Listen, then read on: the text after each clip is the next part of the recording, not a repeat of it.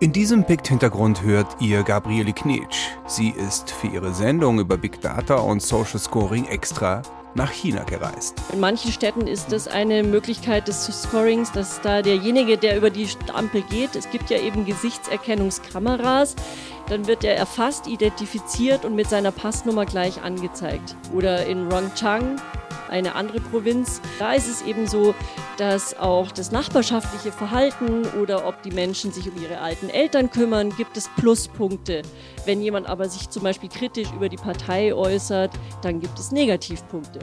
Das Plastik, das wir in den gelben Sack schmeißen, das wird mittlerweile nur noch zu ungefähr 36 Prozent recycelt. Der Rest wird verfeuert oder aber er wird exportiert. Über 600.000 Tonnen Plastikmüll exportiert Deutschland jedes Jahr nach Malaysia, erzählt in diesem Hintergrund Vivienne Timmler von der Süddeutschen Zeitung.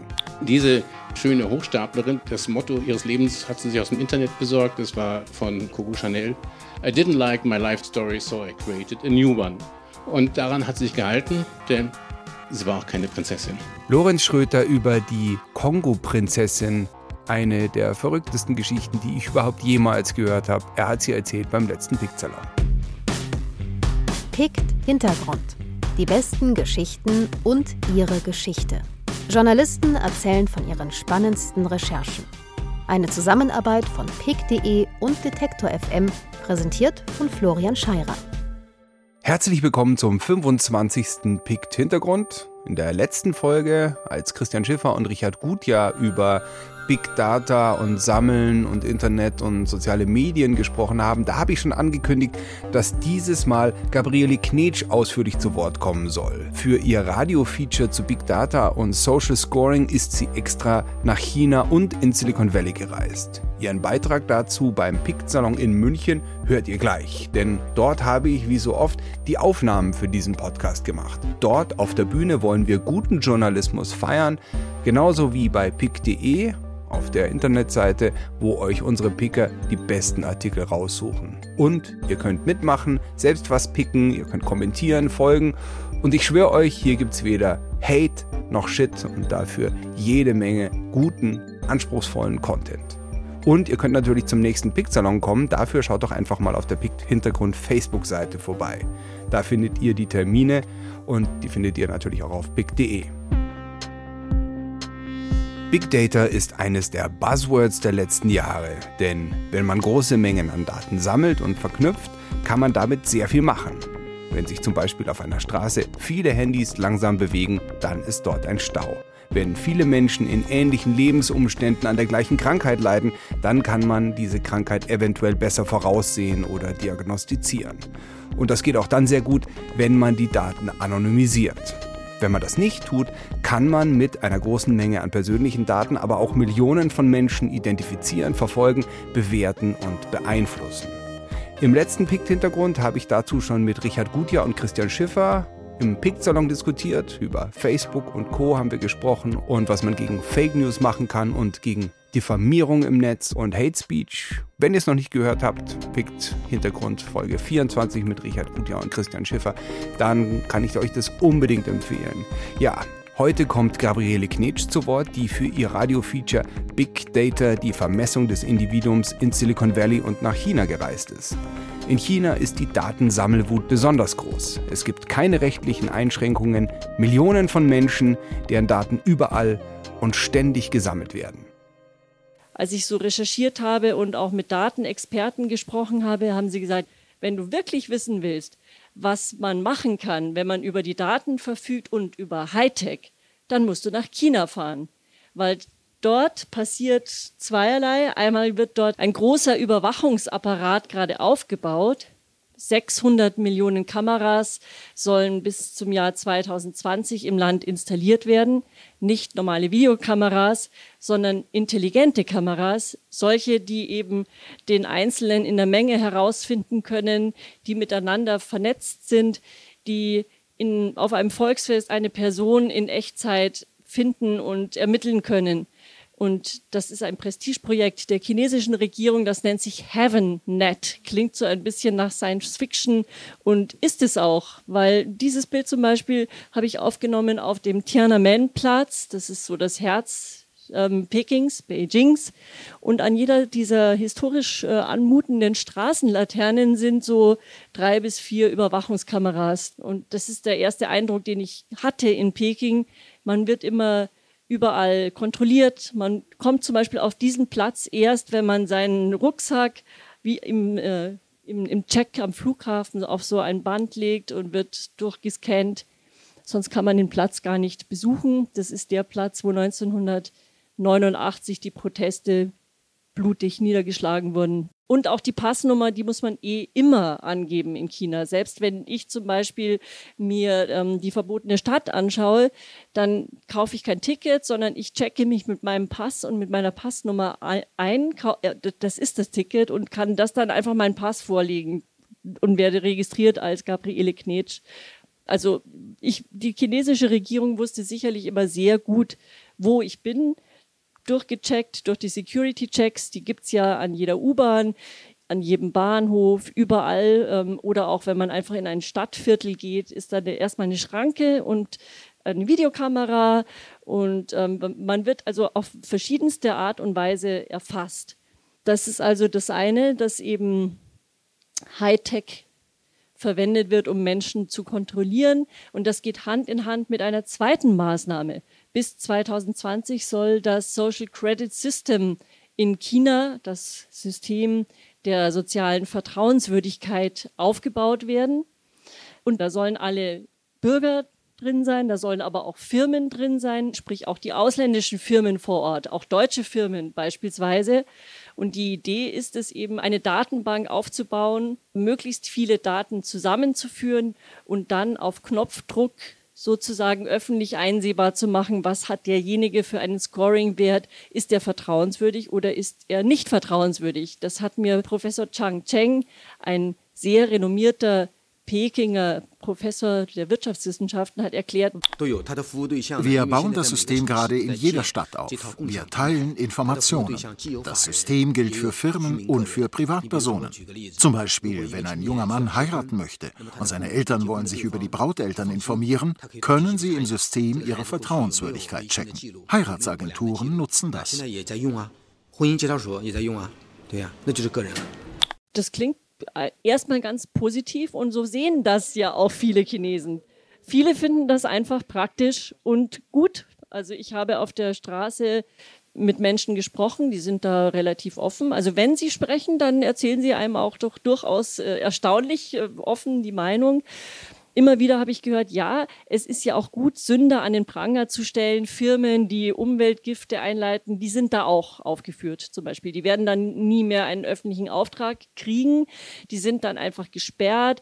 Aber natürlich auch Privatleute, die eine Strafe nicht bezahlt haben oder in einem Gerichtsurteil, in einem Prozess verloren haben, die kommen dann eben in eine nationale Datenbank, auch das ist öffentlich einsehbar.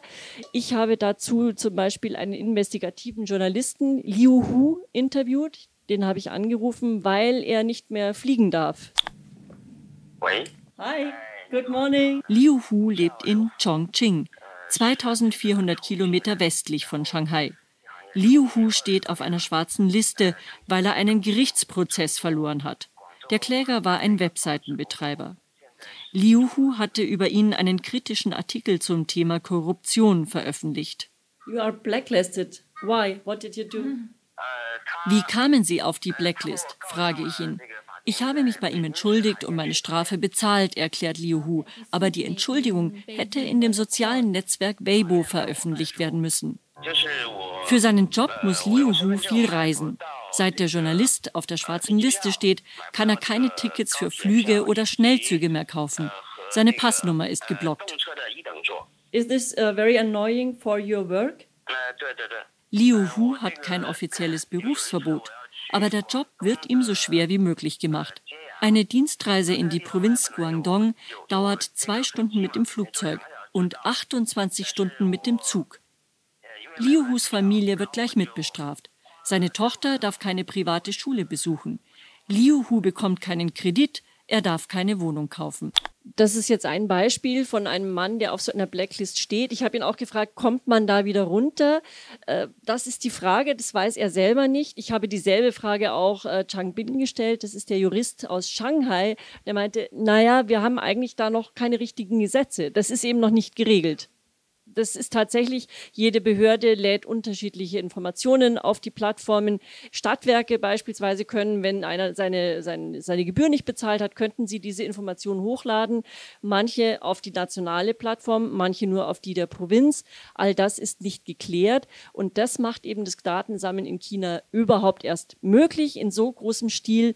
Das geht auch so weit, dass Privatfirmen zum Teil einspeisen ich habe mir zum Beispiel eine Fahrradfirma angeschaut, Mobike, ein Unternehmen, das weltweit expandiert und auch bei uns gibt es die gelben Fahrräder. Ja, in Berlin gibt es die. Zum Beispiel, genau, und da werden eben nicht nur zu sehr günstigen Preisen Fahrräder verliehen, sondern auch Daten gesammelt. Möglicherweise ein Grund, warum die chinesische Webfirma Meituan das Unternehmen für mehrere Milliarden Dollar gekauft hat im letzten Jahr vermutlich nicht nur, um Fahrrad, Fahrräder anzubieten, sondern vielleicht auch einen Datentransfer da irgendwie zu ermöglichen. Und was auch interessant ist, dass es eben ein Konvenium gibt zwischen den, eine, eine Verabredung gibt zwischen den Verleihfirmen, zehn chinesische Verleihfirmen und der Regierung. Und da geht es eben um Datensharing. Ich kann mich auch noch an eine Stelle erinnern mit diesen Ampeln und den Monitoren daneben, wo per Gesichtserkennung gleich derjenige, der bei Rot über die Ampel geht, das ist eben in manchen Provinzen so. In manchen Städten ist das eine Möglichkeit des Scorings, dass da derjenige, der über die Ampel geht, es gibt ja eben Gesichtserkennungskameras, dann wird er erfasst, identifiziert und mit seiner Passnummer gleich angezeigt. Oder in Rongchang, eine andere Provinz, die mustergültig gilt. Also Chang, Professor Chang, den wir vorhin gehört haben, findet Rong Chang ein sehr gelungenes Beispiel. Da ist es eben so, dass auch das nachbarschaftliche Verhalten oder ob die Menschen sich um ihre alten Eltern kümmern, gibt es Pluspunkte. Wenn jemand aber sich zum Beispiel kritisch über die Partei äußert, dann gibt es Negativpunkte. Dazu kommt die Technik. Also es gibt Firmen, die messen sich eben mit den Forschern im Silicon Valley und äh, entwickeln genau auch so Face Recognition Programme. Und ich war da bei FaceAll zum Beispiel. Die machen Gesichtserkennungsprogramme für zum Beispiel für die Polizei. Genau das sind die, die ähm, Abnehmer. Und der Staat spielt da eine große Rolle, auch bei den privaten Unternehmen, weil er diese Sicherheitstechnik kauft gerade diese Polizei-Cloud, was die alles erfasst, ist Wahnsinn. Also ähm, zum Beispiel diese ganzen Bilder der Überwachungskameras, die sind unter anderem auch Teil der Polizei-Cloud.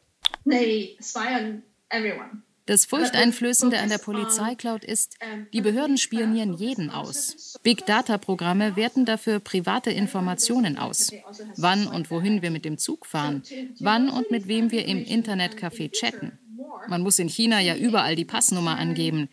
Die Polizei kann anhand dieser Daten erkennen, wer mit wem reist, wer mit wem befreundet ist. Selbst wenn du kein Aktivist bist, könntest du ja mit einem befreundet sein. Maybe you're related to a whole bunch of people who are. Ich würde sagen, ihr habt bestimmt viele Fragen dazu. Bist du mm. bereit für Fragen? Oder? Ja, ich würde gerne dazu kommen, warum das mir das wichtig war, nach China zu fahren, weil letztendlich ging es ja mir darum zu wissen, was können wir lernen für uns, weil wir sehen, China ist auch bei uns in Teilen vorhanden. Ein Beispiel habe ich recherchiert. In Mannheim gibt es genau auch solche intelligenten Kameras, die eben nicht nur Videokameras sind, sondern wenn man sie miteinander verbindet, können sie einen Menschen tracken. Ziel ist es ganz harmlos, klingt plausibel, Straßenkriminalität bekämpfen, aber die Technik ist eben ähm, dieselbe, wie die Chinesen sie auch einsetzen, um ihre Bürger zu kontrollieren. Was das bedeutet, hat Professor Hofmann von der Universität in Zürich erklärt. Er ist ein Google-Forscher gewesen und hat genau an solchen Programmen auch gearbeitet. Man Wir sind an die Überwachungskameras ja schon gewohnt, seit Jahrzehnten, in verschiedenen Städten jedenfalls, kommen die zum Einsatz. Nur wir verkennen, dass das, was hinter den Kameras steht, an Verarbeitungsmöglichkeiten sich gerade radikal verändert. In der Vergangenheit zur Verbrechensbekämpfung, dann konnte man sagen, ja gut, irgendwo fand ein Verbrechen statt und jetzt geht man sozusagen in diese Aufzeichnungen verschiedener Kameras und versucht, interessantes Material zu finden. Ja, das war immer getrieben von einem konkreten Anlass her. Mit den heutigen Techniken, die voll automatisiert sind und mit der Genauigkeit, die sie erreichen, kann ich einfach sozusagen in Echtzeit alle diese Kameradaten auf Gesichter, auf Gesten und so weiter hin analysieren das ist natürlich ein unglaubliches Überwachungspotenzial. Und das Ganze eben in Kombination mit dem Trend auch bei uns in dieser Welt, in der westlichen Welt, immer mehr Daten zu sammeln, ein Kontrollwahn und Datensammelwahn in den diversen Polizeigesetzen wird genau die Befugnis immer weiter ausgebaut. Bayerisches Polizeigesetz kennen wir hier gut, weil hier Leute protestiert haben, auf die Straße gegangen sind. Genau deswegen, weil ermöglicht wird, dass eben das Smartphone ohne richterlichen Beschluss abgehört wird, dass man eine DNA-Analyse durchführt, dass man auf private Daten in der Cloud zugreift. Gefahr im Verzug, ja, das äh, steht so im Gesetz. Im Moment noch nicht China, noch kein Überwachungsstaat, aber technisch die Möglichkeiten sind da. Zugriffsrechte werden immer mehr gelockert, aber die Gerichte haben eben jetzt auch schon öfters in die Schranken gewiesen, das Gesetz geht zu weit. Es geht eben in Richtung Überwachung von privaten Menschen und wenn wir uns dessen nicht bewusst sind und nicht auch Einhalt gebieten, dann könnte es eben die Gefahr sein, dass wir zu gläsern werden und unsere Daten immer weiter in die Hände von jemandem geraten, der Macht über uns bekommt. Und äh, das war der Grund, warum ich mir China angeschaut habe, weil ich, dort sieht man es, wie ein Laboratorium für die Welt. Ja, wer möchte eine Frage stellen? Max steht bereit mit Mikrofon. Ah. Ja, mich, mich würde interessieren, wie, wie du zu Datensammeln generell stehst, weil es bringt ja auch einige Vorteile. Und gerade Europa geht ja da immer sehr weit und ähm, wenn man das zu stark eingrenzt, verzichtet man natürlich auch auf viel. Und also meine Daten sind ja nichts wert, nur in der Verknüpfung mit anderen Daten werden sie was wert. Ich finde das Beispiel der Google-Staumessung immer ganz schön. Wenn ein Handy irgendwo sich langsam bewegt, dann ist es wahrscheinlich nichts, aber wenn sich 200 bewegen, dann ist ein Stau. Stau ist ein harmloses Beispiel, aber es gibt es ja auch für die Krebsforschung oder ganz überall, hat ja Daten einfach viele Vorteile und die Datenverknüpfung. Und wenn China da voranmarschiert und die USA und Deutschland halt die Daten schützt, dann äh, werden wir ja bis, vielleicht ein bisschen abgehängt. Genau, das habe ich gehört im Silicon Valley, dieses Argument. Wir haben die Global Player, wir haben auf der einen Seite China, wir haben, da ist alles möglich, wir haben die Vereinigten Staaten und da muss Europa aufpassen, dass sie eben dabei sind, dass sie nicht abgehängt werden gerade in der Gesundheit ist es ja auch eine Datenrevolution für die Diagnose zum Beispiel. Ich gebe ein paar Symptome ein und äh, mir spuckt er die Krankheit aus. Es gibt immer noch einen Arzt, der drauf guckt, aber das, das ist eine Chance und bringt uns weiter. Trotzdem würde ich dann die Forderung stellen, dass diese Daten im System bleiben und nicht, wie es in China ist, man die Daten plötzlich in einer Cloud wiederfindet oder sowas. Also sie sollten an die europäische Datenschutzgrundverordnung angepasst sein. Wir haben im Mai 2018 die Datenschutzgrundverordnung verabschiedet. Die könnte eben zumindest einen Schritt in die richtige Richtung gehen und sieht zumindest mal, dass Daten schützenswert sind. Also das ist weit über das hinausgehend, was ich in USA erlebt habe und selbstverständlich mit Abstand, was ich in China erlebt habe. Und für mich ist das ein, ein Weg. Europa als Skeptiker ist für mich kein Bremsen. Es ist eine Chance. Und ich hoffe, dass das eine Bewegung wird, die Unternehmen dazu zwingt, auch solche Großunternehmen wie Facebook, wie Google, stärker in diese Richtung zu gehen, einfach vielleicht aus kommerziellen Gründen, weil sie irgendwann ihre Produkte mit dem Raubbau, ich nenne es jetzt mal so, Raubbau an unseren Daten nicht in Zukunft irgendwann mehr so durchführen können, weil das Bewusstsein der Leute sich ändert, weil wir nicht weiter unsere Daten überall so preisgeben wollen. Und wir wissen ja noch gar nicht, was Facebook alles damit vorhat mit den Daten. Wir haben es in dem einen Fall, in diesem Skandal von Facebook Analytics, haben wir einmal gesehen, was man damit machen kann. Die Firmen selber sagen es nicht, was für Geschäftsmodelle sie entwickeln. Das wird die Zukunft zeigen. Aber drauf zu gucken, das Bewusstsein zu haben, das doch zu kontrollieren, den Willen zu haben, halte ich für wichtig. Vielen Dank, dass du Gerne. gekommen bist. Das Radiofeature von Gabriele Knetsch, Big Data, die Vermessung des Individuums, wurde vom BR und dem WDR zusammen produziert. Dort findet ihr es zum Streamen und Herunterladen und natürlich auch bei pick.de. Jetzt geht's gleich weiter mit Vivian Timmler von der Süddeutschen Zeitung, die über deutschen Plastikmüll in Malaysia geschrieben hat. Doch davor noch die Band Big Data mit ihrem Ende April erschienenen Song Put Me to Work.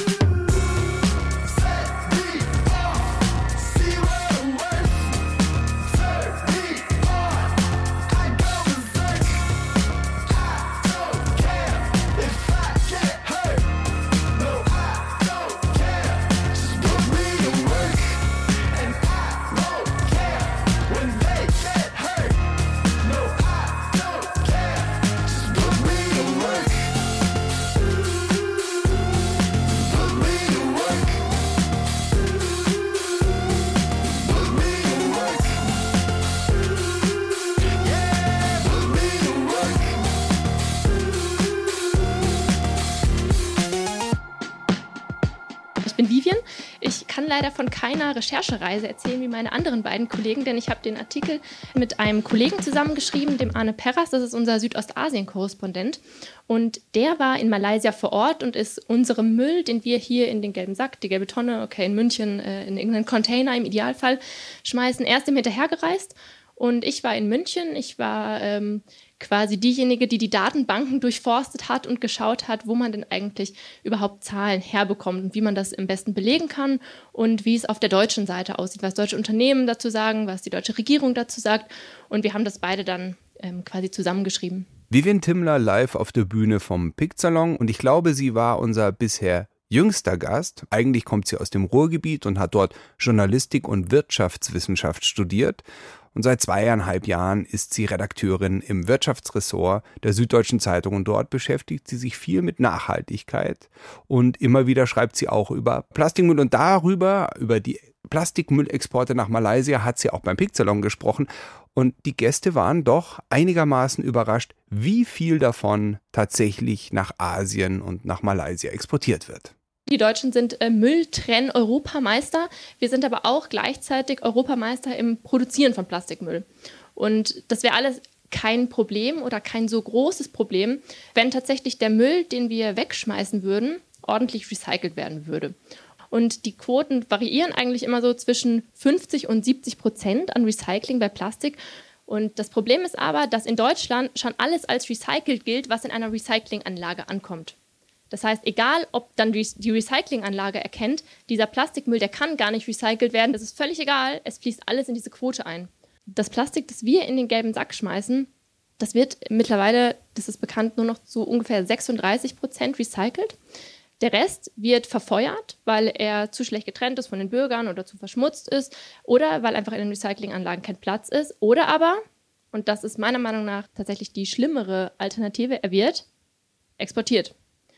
Und ähm, zwar nach Malaysia. 693.000 Tonnen. Das ist tatsächlich der Müll, der im letzten Jahr allein aus Deutschland nach Malaysia exportiert wurde. Und das ist der Müll, von dem wir halt denken, ja, wir schmeißen ihn in, in den gelben Sack und das ist fein damit und das ist es halt nicht. Und man hat halt auf den Müllkippen ganz deutlich gesehen, dass es einfach Dusche-Verpackungen sind oder ähm, irgendwelche Duschgels, die es nur in Deutschland gibt. Und Deutschland äh, exportiert extrem viel Plastikmüll ähm, in andere Länder. Wir sehen zum Beispiel Spanien, Polen, Italien, die exportieren fast keinen Plastikmüll. Ähm, die recyceln vieles davon im Land. Aber das war nicht immer so. Es gab Zeiten, und das sind eigentlich mehrere Jahrzehnte gewesen, in denen ist eigentlich der Plastikmüll, den, der in Deutschland nicht verwertet werden konnte, ist nach China gegangen. China hat aber gesagt, das war vor ungefähr anderthalb Jahren, sie wollen diesen Plastikmüll nicht mehr. Dafür gibt es eigentlich im Großen und Ganzen zwei Gründe. Der eine Grund ist, dass das Plastik einfach wahnsinnig dreckig war, das dahin exportiert wurde und das da angekommen ist. Und es war für die Chinesen auch schwierig, das zu recyceln. Und der zweite Grund und der noch gewichtigere ist natürlich, dass China sich in den letzten Jahren wahnsinnig gewandelt hat, dass die Menschen zu viel mehr Wohlstand gelangt sind, dass die, viel, die Menschen selber viel mehr konsumieren und somit viel mehr wegschmeißen. Und China hat über die letzten Jahrzehnte einfach viel mehr eigenen Plastikmüll produziert, den sie jetzt halt lieber verwerten, statt immer mehr Plastikmüll zu importieren. Und ähm, die Frage war dann, als zum 01.01.2018 ähm, als dieser Importstopp in Kraft getreten ist, war dann, was passiert jetzt eigentlich mit dem Müll? Und ich habe jetzt mal so ein paar äh, Schlagzeilen rausgesucht und ganz oben sieht man erstmals boomt hierzulande die Recyclingindustrie. Das waren so die Hoffnungen. Das waren die Hoffnungen nach dem 01.01.2018, dass dann hierzulande einfach mehr recycelt wird, dass die Firmen investieren, dass die Firmen bessere Recyclinganlagen bauen. Ähm, und das hat leider nicht geklappt. Denn, wie wir jetzt sehen, ist, hat sich der Müll einfach nur verlagert nämlich von China nach unter anderem Malaysia. 2017 war es halt noch so, dass ein wirklicher Großteil des Mülls noch nach China importiert, exportiert wurde und Malaysia hat einen vergleichsweise kleinen Anteil ausgemacht. Und das hat sich dann verschoben. Nämlich ist jetzt Malaysia, Malaysia mittlerweile der größte Importeur von Plastikabfällen. Und wir sehen, Vietnam ist noch äh, groß im Geschäft, Thailand ist groß im Geschäft und man sieht, dass diese Strategie von China, diesen Müllimport einfach zu stoppen, die hat tatsächlich funktioniert. Das sind halt nur noch, in Anführungszeichen, 73.000 Tonnen, die da importiert werden. Aber die Chinesen haben eine Recyclingindustrie vor Ort. Die machen aus diesen ganzen Plastikverpackungen, die wir wegschmeißen, machen sie dann quasi so Granulat, also so kleine Pellets. Und aus denen wiederum machen sie neue Kunststoffe. Es ist also eine Recyclingindustrie vorhanden. In Malaysia gibt es all das nicht. In Malaysia gibt es einzelne Unternehmen, ähm, die sich auf Recycling spezialisiert haben. Aber das sind wahnsinnig wenige und es sind vor allen Dingen viel zu wenige für die Massen, die da jetzt seit dem 01.01.2018 ankommen. Genau, und mein Kollege war dann mit, ähm, unter anderem mit Henk Schung unterwegs von Greenpeace. Ähm, die haben dann eine große Studie auch zugemacht. Und die haben halt herausgefunden, dass mittlerweile Deutschland der viert, beziehungsweise die UN-Daten, die wir dann im Nachhinein hatten, zeigen, der drittgrößte Exporteur von Plastikmüll ist nach Malaysia. Und äh, der Müll wird teilweise von illegalen Firmen importiert. Also das ist dann im Endeffekt so, dass diese Firmen entweder Hafenarbeiter schmieren oder aber die Container, in denen das Plastik ankommt, anders deklariert sind und deshalb ins Land gelangen.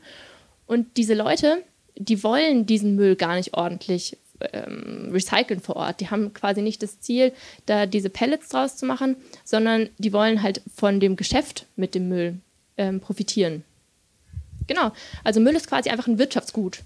Also es gibt äh, Firmen, man sagt, dass die, dass die Chinesen pro 1000 Tonnen ungefähr 400 Euro gezahlt haben für, für Plastikmüll. Da gibt es keine, keine wirklich genauen Quellen, aber man sagt, dass es ungefähr das ist.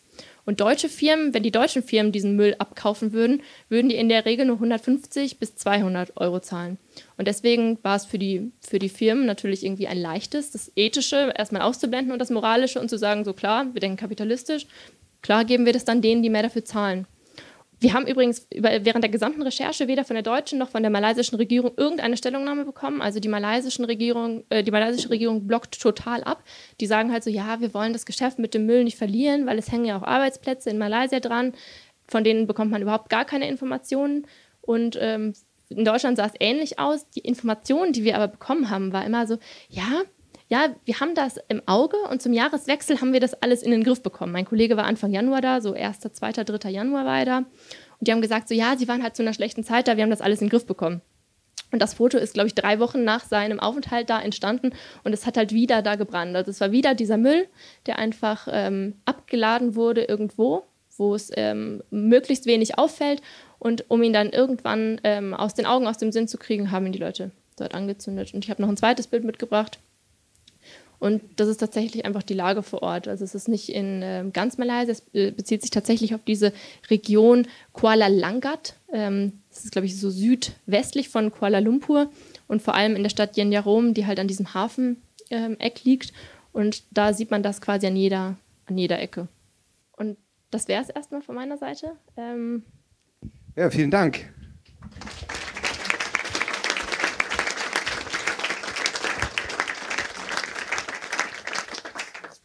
Ja, wie immer könnt ihr Fragen stellen. Meine erste Frage, die ich gleich mal äh, rausschießen möchte, ist, was hat denn jetzt eine Firma davon, wenn sie für 400 Euro pro Tonne oder sowas das kauft und dann da einfach in die Natur schmeißt? Also die Firma hat erstmal ähm, nichts davon, aber diese Firmen, die im Endeffekt das wiederverwenden, also die Granulate daraus machen oder so Pellets daraus machen, die verkaufen den gleichen Müll, verkaufen sie weiter nach China. Im Endeffekt ist es so, China hat diesen ganzen Müll, als China den ganzen Müll noch importiert hat, hat China den verarbeitet zu Pellets und aus diesen Pellets wieder Kunststoff gemacht. Dann wurde ihnen das Geschäft zu dreckig. Sie brauchen aber immer noch die Pellets, weil China ist der größte Kunststoffproduzent von Kunststoffprodukten. Und jetzt ist es einfach quasi nur so, die malaysischen oder vietnamesischen oder indonesischen Firmen, die importieren dieses Plastik in dem Wissen, wir können daraus irgendwann mal Pellets machen. Die importieren aber Mengen, weil diese Mengen ja auch ähm, verfügbar sind, weil die Mengen auf dem Markt sind, mit denen die Menschen vor Ort einfach nicht klarkommen, weil diese Recyclingindustrie halt noch nicht aufgebaut ist. Aber das ist halt die Hoffnung, dass sie die Pellets, dass sie für, sage ich mal, 400 Euro sind es, glaube ich, nicht mehr ganz, aber sage ich mal, für 300 Euro werden es dann sein, den Müll kaufen, daraus irgendwann mal Pellets machen. Bis dahin liegt der Müll in der Natur und diese Pellets dann gewinnbringend nach China weiterverkaufen, damit die ihre neuen Plastikprodukte daraus fertigen. Okay, hat jemand eine Frage?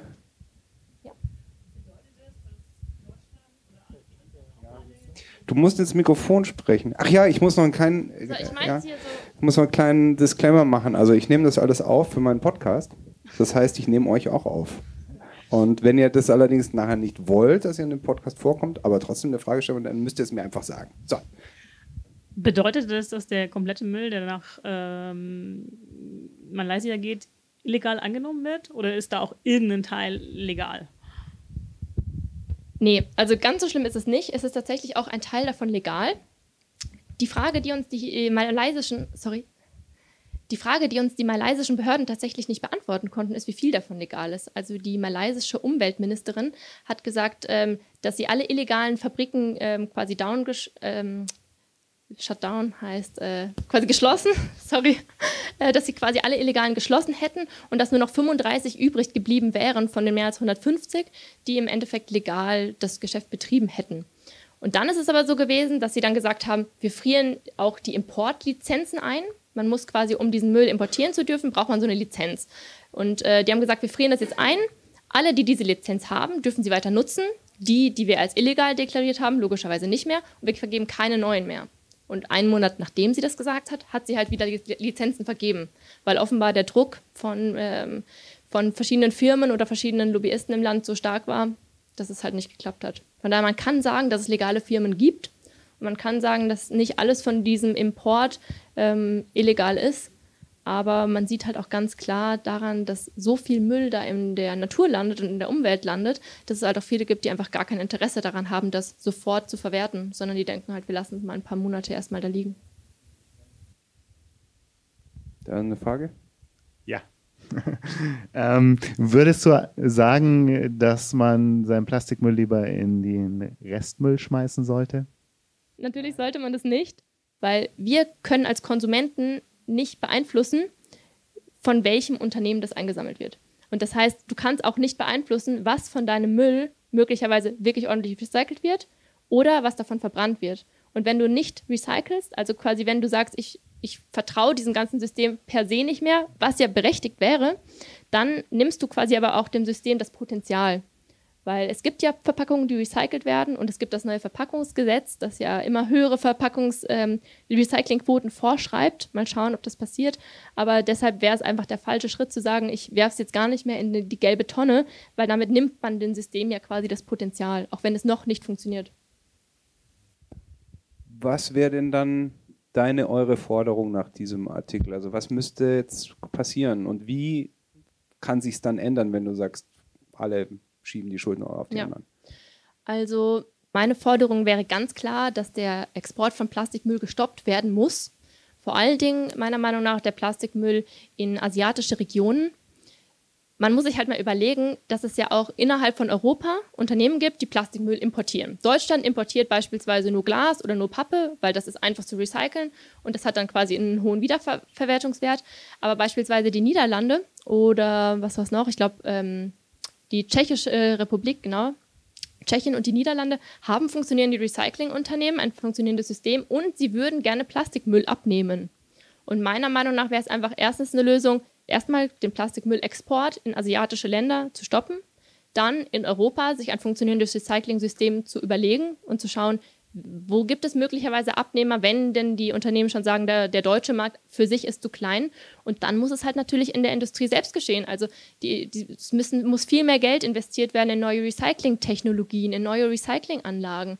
Und wir wissen das seit, seit Jahrzehnten. Also sehenden Auges exportieren wir halt seit Jahrzehnten den Müll und investieren halt nicht genug Geld in diese Technologien. Und das hätte halt schon vor Jahrzehnten passieren müssen. Aber klar, es ist äh, nie zu spät. Und von, also wenn's, äh, wenn man mich nach meiner Meinung fragt, dann sage ich klar, investiert jetzt sofort in neue Recycling-Technologien, baut mehr davon, baut nicht mehr Verbrennungsanlagen, sondern wirklich Recyclinganlagen, die besser trennen können. Und dann ist schon ein richtiger Schritt getan. Hier ist noch eine Frage. Ja, ähm, hört man mich? Ja. Wie ist denn deine Prognose, dass ähm, sich die Supermärkte in den nächsten folgenden Jahren äh, noch aktiver um die Reduzierung des Plastikmülls kümmern. Weil das machen sie ja jetzt schon so. Die ja, gehen ja schon rüber so zu dem Bambuskram. Genau. Was sagst du? Ich habe nicht das Gefühl, dass sich da in den nächsten Jahren was tun wird. Aber eigentlich zeichnet sich schon ab, dass sich vieles wieder über so sogenannte freiwillige Selbstverpflichtungen geregelt werden soll. Also ich, ihr habt es bestimmt bei den Plastiktüten mitbekommen. Das war ja auch eine freiwillige Selbstverpflichtung. Ähm, aber in Deutschland, genau, in Deutschland hat es beispielsweise funktioniert mit der freiwilligen Selbstverpflichtung. Da ist es innerhalb von zwei Jahren ist der Verbrauch von 5,6 Milliarden Tüten auf 2,4 Milliarden Tüten gesunken. Und die feiern sich natürlich total dafür und sagen, schaut an, die freiwillige Selbstverpflichtung hat funktioniert. Wenn man mich jetzt wieder nach meiner Meinung fragen würde, würde ich sagen, okay, 2,4 Milliarden Tüten sind 2,4 Milliarden Tüten zu viel. Und es wird zwar einige Produkte geben, die verboten werden, beziehungsweise die eingeschränkt werden, aber ich habe nicht das Gefühl, dass da sich wirklich was an der Menge tut. Vivian Timmler beim Picksalon in der Münchner Favoritbar über Plastikmüllexporte nach Malaysia und tatsächlich hat sich seit diesem Beitrag aber doch einiges getan. Und das liegt sicherlich auch an der Presseberichterstattung. Denn dass unser Müll nach Asien exportiert wird und dort Land und Meer verschmutzt, das will, glaube ich, keiner von uns. Inzwischen haben Politiker ein generelles Verbot von Plastiktüten gefordert und am 12. Mai konnte Vivian Timmler selbst in der Süddeutschen Zeitung schreiben, ich zitiere das mal, Plastikmüllexport wird verschärft. Es ist ein Meilenstein für den Schutz von Mensch und Natur. 187 Staaten haben sich auf eine Verschärfung der Regeln für Plastikmüllexporte geeinigt. Die Vertragspartner der Basler Konvention, eines internationalen Umweltabkommens, wollen damit das globale Müllproblem in den Griff bekommen. Die neuen Regeln sollen es erschweren, dass künftig stark verdreckter Plastikmüll, der kaum bis gar nicht recycelbar ist, seinen Weg in Entwicklungsländer und insbesondere nach Südostasien findet. Wenn ihr mehr dazu lesen wollt, ihr findet die Artikel von Vivian Timmler auf den Seiten der Süddeutschen Zeitung und die besonders empfohlenen auf pick.de. Und hier noch ein passender Song. Die australische Band King Gizzard and the Lizard Wizard bringen, glaube ich, ich weiß nicht, drei Alben im Jahr raus und gerade eben ist der erschienen, der Song Plastic Boogie. Und der hat die wiederkehrende Textzeile Fuck all of that plastic.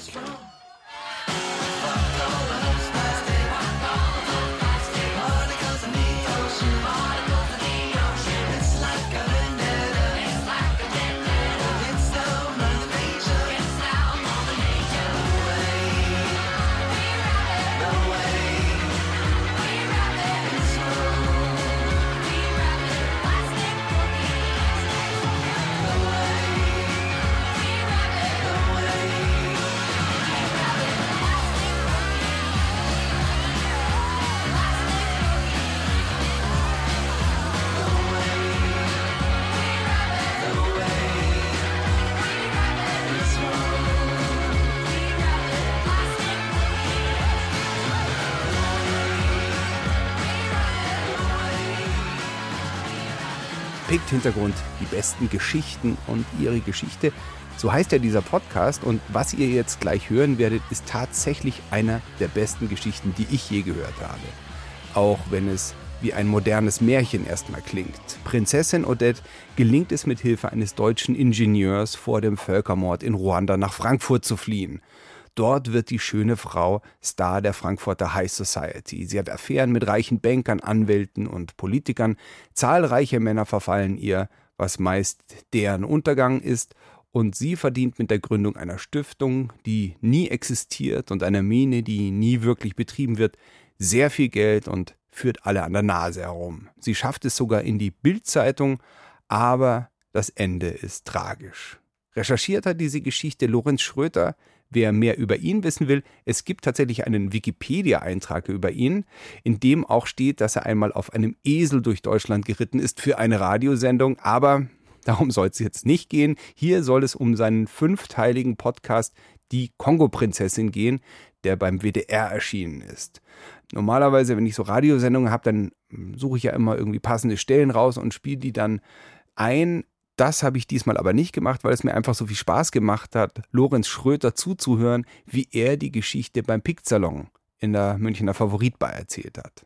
Denn immer dann, wenn man denkt, jetzt ist die Geschichte wirklich so verrückt, das kann man nicht mehr toppen, dann kommt noch ein total verrücktes Detail dazu und das Ganze wird eben doch nochmal getoppt. Also lehnt euch zurück, hört einfach zu. Manchmal ist es vielleicht ein bisschen chaotisch und man checkt es nicht gleich, das macht aber überhaupt nichts, denn ihr könnt euch ja immer noch den ganzen Podcast anhören und wie gesagt, höchst unterhaltsam. Die besten Geschichten schreibt das Leben, das zumindest beweist das hier. Es geht los mit Volker jenem schwäbischen Ingenieur, der mit Odette einen Sohn hat und der sie ursprünglich überhaupt nach Deutschland gebracht hat. Ich habe Volker kennengelernt in Äthiopien. Das war ein lustiger Bauingenieur. Der ist jetzt 70 Jahre alt geworden der 30 Jahre lang in Afrika gearbeitet hat, Baude, äh, Straßen gebaut und irgendwelche Schulen für die GEZ, also für GTZ, also für Entwicklungshilfe, Firmen.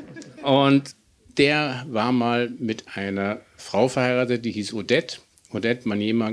Und dann hat sie seinen Namen angenommen, Krempin, der kommt aus Schwaben. Und die haben sich dann getrennt und dann ist sie in seine Gewerkschaftswohnung nach Frankfurt gezogen mit ihren beiden Kindern. Das war 2004. Man muss dazu sagen, sie sah sehr gut aus und es gibt noch Fotos von ihr und sie hatte sehr, sehr viele Verehrer und Liebhaber. Und im Nachtleben hat sie dann einen reichen Unternehmensberater kennengelernt, Otto Beuth. Und der hat sie dann in eine Frankfurter Villa äh, eingeführt und sie stieg in der High Society von Frankfurt auf. Und sie sah sehr gut aus. Sie war bei den Polo-Turnieren ähm, und bei den Eröffnungen von was auch immer und bei den ganzen Bankern und Bierbrauerkönigen war sie immer ein gern gesehener Gast. Und sie hatte dann so eine Art, oder ihr Unternehmensberater hatte dann so eine Idee, ja, wir gründen eine Stiftung, damit kann man sehr viel Steuern sparen, ein deutsch-afrikanisches Bildungswerk und dann können wir alle unseren Luxusurlaub in sowieso und sowieso äh, von der Steuer absetzen. Und wir machen auch eine riesen Gala für dieses deutsch-afrikanische Bildungswerk. Und da sind sie alle gekommen, Mario Barth und Roberto Blanco. Und diese Kaliber, äh, es war in Frankfurt ein großes Ding. Es gab ein Audi zu gewinnen und Cap an der Mur stand obendrauf. Und dann gab es aber einen Bericht darüber, dass Audi gar nichts davon wusste und Cap an der Mur auch nichts davon wusste. Und ob diese ganzen Spenden da jetzt ihrem richtigen Zweck zugeführt werden sollten, war auch nicht ganz klar. Und es gab eben einen Skandal und diese beliebte Prinzessin, UNESCO-Botschafterin und Honorarkonsulin des Kongos, die einen Ferrari fuhr mit der Kennzeichen F für Frankfurt, PO für Prinzessin Odette und 999 für den höchsten Reinheitsgrad von Gold. Diese schöne Prinzessin fiel herunter und wurde nicht mehr eingeladen. Ja. Sie hatte in ihrer Karriere einmal lauter so Straßenbilder, also Bilder von Straßenmalern aus Kinshasa für ein paar Dollar abgekauft, diese Kitschbilder von Giraffen und halbnackten Frauen und Sonnenuntergang. Und die hat sie dann in Hanau im Casino, Spielcasino für 3.000 bis 4.000 Euro verkauft, weil sie gesagt hat, sie hat die selber gemalt. Und die, haben, die Leute haben das gekauft. Ja. Diese schöne Hochstaplerin, sie hatte das Motto ihres Lebens hat sie sich aus dem Internet besorgt. Das war von Chanel, Coco Chanel. I didn't like my life story, so I created a new one. Und daran hat sie sich gehalten, denn sie war auch keine Prinzessin. Sie hat einen, einen ganz fantastischen Stammbaum, den habe ich noch zu Hause mit einem unaussprechlichen Vaterkönig sowieso, wie auch immer, sehr, sehr langer Name. Den hat sie überall rumgezeigt und die Leute haben mir geglaubt, eben auch, weil sie sehr gute Beziehungen zur kongolesischen Regierung hatte.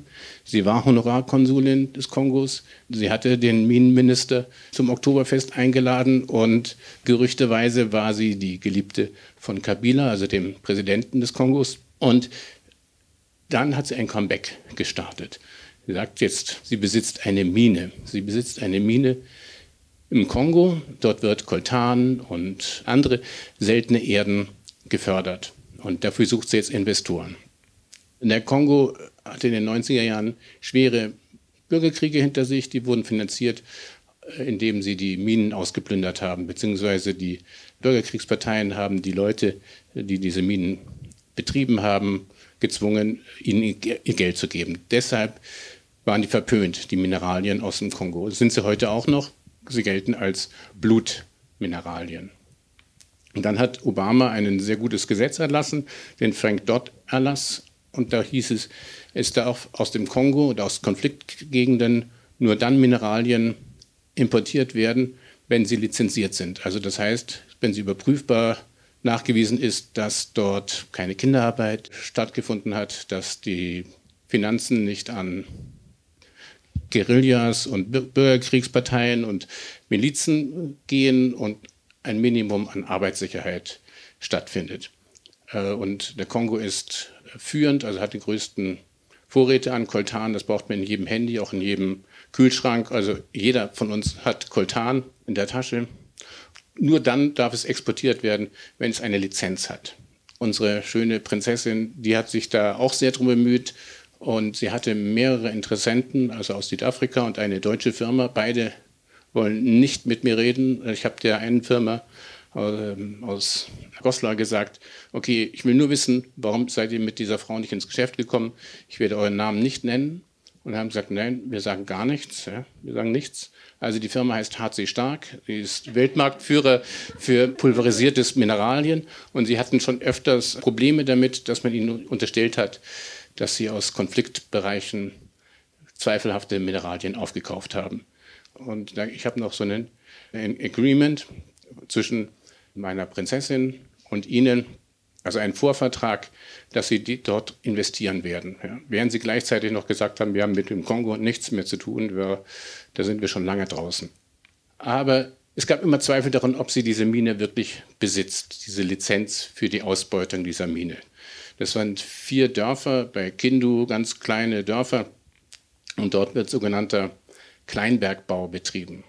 Das sind keine Stollen oder sowas, da gibt es auch keine Maschinen, sondern die Leute hämmern mit Hämmern ähm, das Gestein klein und sieben es im Wasser. Und wird, irgendwann kommt dann raus Zinn oder Koltan oder Gold oder was auch immer, was sie. Und diese Kollektive können dann eben einen Vertrag machen mit einem Minenbetreiber. Und dieser Minenbetreiber war diese Sumima-Mine von Odette Krempin. Aber ob sie diese Lizenz wirklich besessen hat oder ob die legal war, ist immer, immer noch fraglich. Sie sagt, sie hat sie von ihrem Vater, dem König, geerbt, aber der war nur Kfz-Mechaniker. Und dann gab es, also sie hatte eben zwei Kinder. Max, der war in, ist in der Villa aufgewachsen.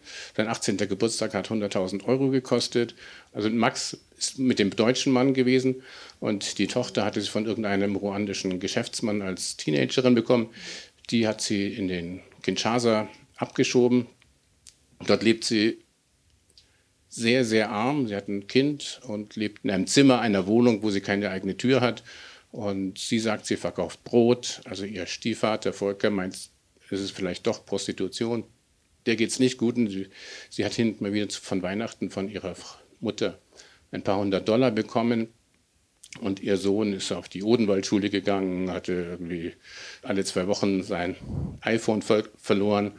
Also der ist das, was man nennt, Wohlstand verwahrlost gewesen. Also ist eine sehr merkwürdige Familie. Max ist auch, ähm, der, der kommt mit seinem Leben nicht zurecht. Der ist 22 Jahre alt, äh, lebt auf dem Sofa einer hautkranken Frührentnerin und, und, und dort macht das Fenster auf und heizt und setzt immer alle Wohnungen unter Wasser und verliert alle Vierteljahr seinen Personalausweis. Also ein, äh, der hatte äh, mal als im Callcenter von Booking.com gearbeitet.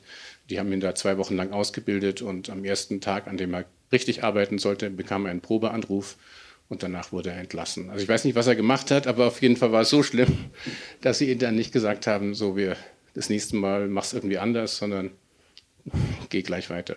Aber Max ist ein bisschen schwierig. Wie gesagt, diese Geschichte ist ein bisschen kompliziert und, und vielfältig. Ähm, diese Mine lief nie richtig. Also es gab nie Geld. Ja, die Leute, die sie angestellt hat, hat sie nie bezahlt. Und es wurden irgendwelche Autos gekauft und, und Wohnungen und, und, Büros angemietet, aber das wurde alles nicht bezahlt. Und irgendwann wurden die Schulden von ihr immer schlimmer. Sie hatte mehrere Offenbarungseide, äh, sie hatte Anzeigen wie Körperverletzung und Erpressung und sie hatte diverse äh, Liebhaber, also einerseits Otto Beuth, der ist dann auch plötzlich verstorben, als er aus einer Reise vom Kongo äh, zurückgekommen ist mit ihr und einige sagten, den hat sie vergiftet. Dann hatte sie einen anderen sehr seriösen Banker und einen Rechtsanwalt, den hat sie an der Autoampel kennengelernt oder er sie an der Autoampel kennengelernt und der ist ihr komplett verfallen und der hat dann 200.000 äh, Euro von einem Rockergang unterschlagen und äh, wurde dann zu zwei Jahren Be Bewährungshaft verurteilt, hat seine Anwaltslizenz verloren und lebt jetzt angeblich von 500 Euro Rente wieder bei seiner Ex-Frau, die ihn aufgenommen, wieder aufgenommen hat. Und ähm, der hat sozusagen alles verloren. Ja? Und das eines der faszinierendsten Sachen, ich habe die Frau nie kennengelernt, also dass die Männer dermaßen verrückt geworden sind, also nicht nur so zwei Wochen, sondern sie sah sehr, sehr gut aus. Ich habe es aber trotzdem nicht so ganz verstanden, wie man äh, dermaßen verrückt werden kann. Das letzte Kapitel war, also ist dann äh, nach Berlin geflohen, weil zu viele Anzeigen auf sie zukamen. Dort kam, war sie dann zwölf Tage lang im Koma, lag sie in der Charité und dann gab es einen internationalen Haftbefehl, da komme ich gleich dazu. Und sie äh, ist in Kongo gefahren, hat sich einen Pass von einer anderen Kongolesin besorgt. Und dann ist sie eben in den Kongo gegangen und ein Jahr später verstorben. Und das hat, äh, stand plötzlich in der Bildzeitung. Der Volker, der Ex-Mann, rief mich an. Wie ist die wirklich gestorben? Was weißt du? Recherchier das doch mal. Wo hatten der das her? Und, äh, und, zwei Wochen später hat die Bildzeitung gesagt, nee, die ist gar nicht tot, die ist gar nicht tot. Ja? Denn äh, sozusagen Sterbeurkunden im Kongo waren immer auch sozusagen ein Mittel für Kriegsverbrecher aus Ruanda oder dem Kongo äh, ein neues Leben anzufangen. Ja? Dann man ist tot und dann ist gut. Und dann fängt man irgendwie anders an. Das hat man ihr auch zugetraut.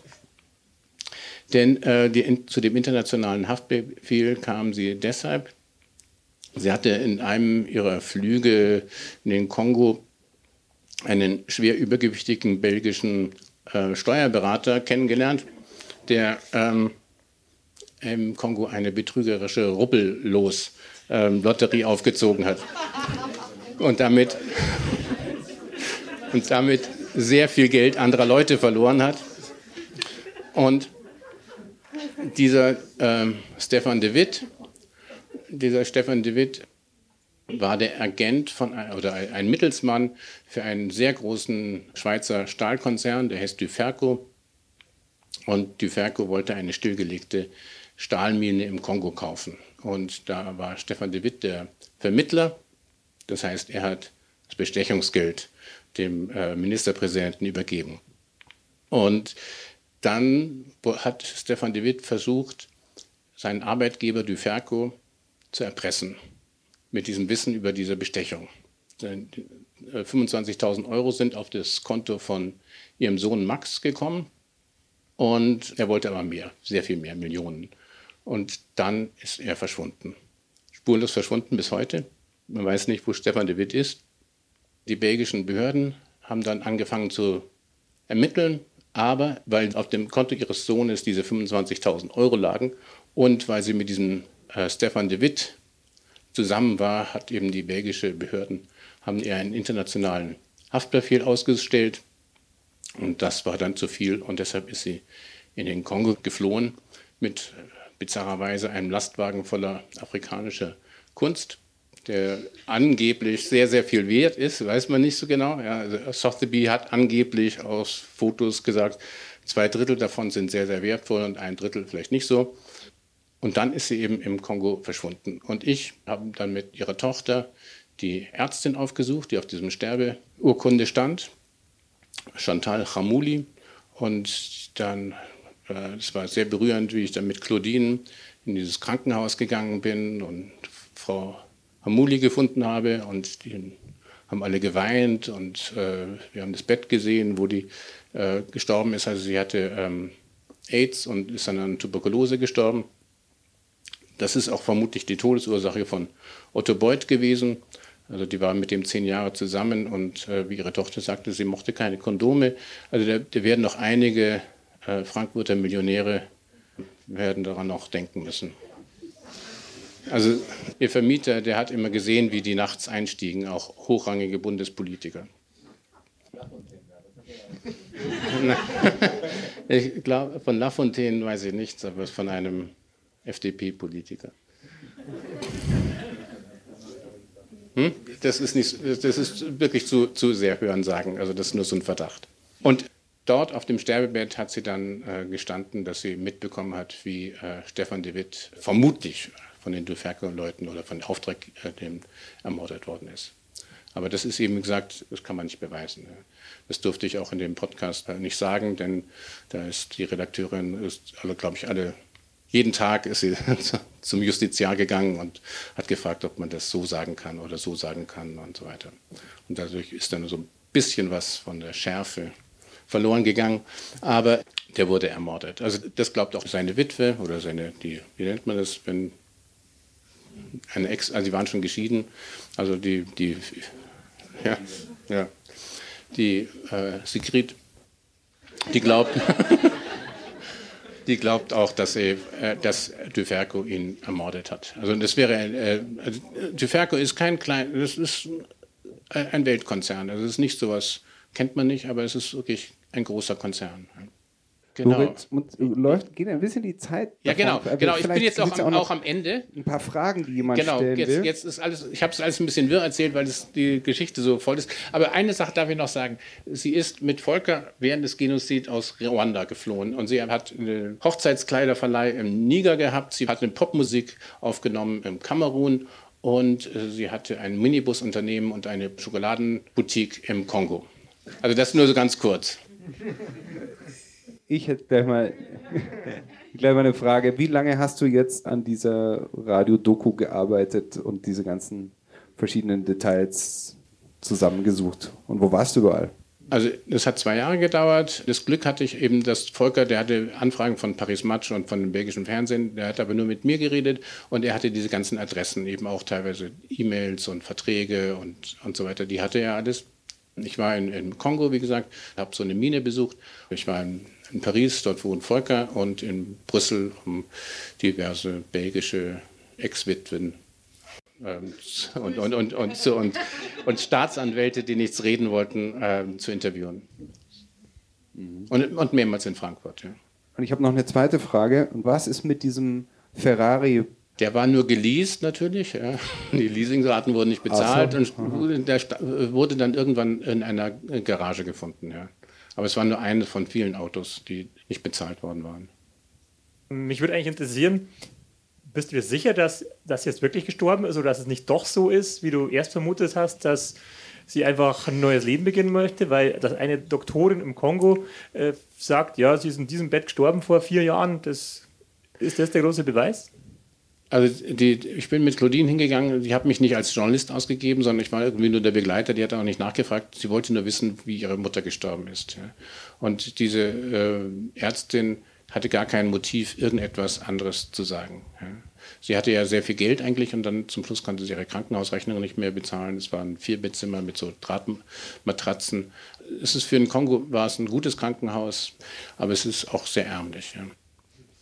Nein, nein, ich bin mir ziemlich sicher, dass sie gestorben ist. Also weil diese Ärztin, der habe ich vertraut und es gab keine kein Rechtssache, keine Ermittlung, sondern nur die Tochter wollte wissen, wie ihre Mutter gestorben ist.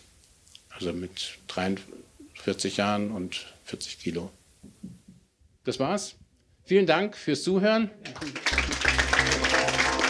Lorenz Schröter über die Kongo-Prinzessin.